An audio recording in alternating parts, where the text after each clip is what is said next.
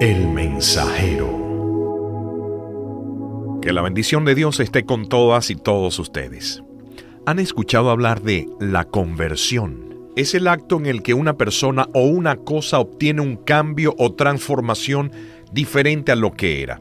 Por lo que en el ámbito religioso, convertirse se define como aquel cambio que decidimos realizar en nuestras vidas, donde se toma un camino diferente al que veníamos recorriendo. Ejemplo de esto, es el que se presenta a continuación. Escuchen. Según el Evangelio de Jonás, Dios había proclamado el asolamiento de Nínive. Esta representaba una ciudad rendida a los malos vicios y a religiones y cultos no proclamados, por lo que en su labor de rectificar el mundo, encomienda la tarea a Jonás de anunciar la palabra de Dios y la vida que representa el ser cristiano. Pero Jonás fue a cumplir su misión sin tener muchas ganas, y a pesar de esto anunció el deseo de la religión, y por ende del Señor como es debido, por más que dentro de sí quería que se cumpliera el final de la ciudad, ya que para él la población ninivita era enemiga de los judíos y él era uno. Pero para sorpresa de Jonás, el pueblo de Ninivita junto al rey aceptaron sus palabras e hicieron las tareas encomendadas porque creyeron en Dios, lo que ocasionó en ellos un cambio de rumbo incluyéndose en base a las palabras del Señor, convirtiendo el camino de sus vidas en uno mejor. Entonces, en base a este ejemplo previo, la conversión implica un cambio realizado que origina desprenderse de una situación materialista, naturalista y humana, para acoger y aceptar una postura y posición angelical, celestial y divina. De igual forma, convertir requiere preterir sobre los problemas insustanciales y triviales, colocándose en una nueva perspectiva, no dirigida en base al tiempo, sino a la eternidad que podremos tener. En otras palabras, ir por el camino que nos llevará al reino del Señor.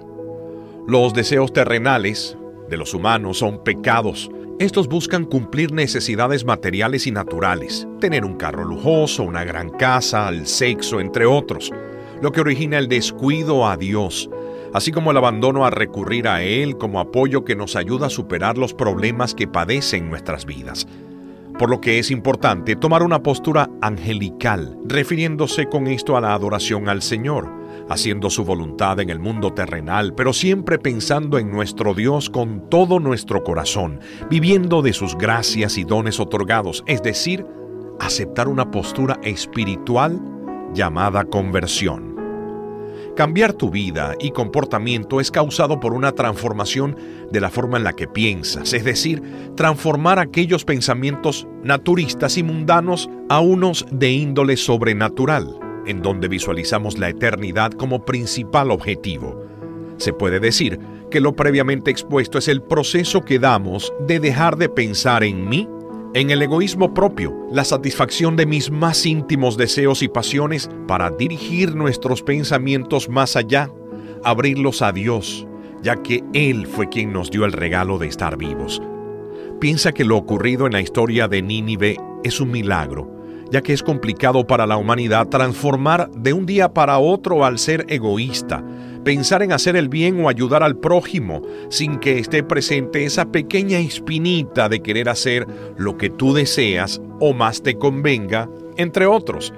Pero son cambios de perspectivas y mentalidades que en el futuro valdrán la pena. Por eso, por eso se te invita a la conversión. Que Dios los bendiga.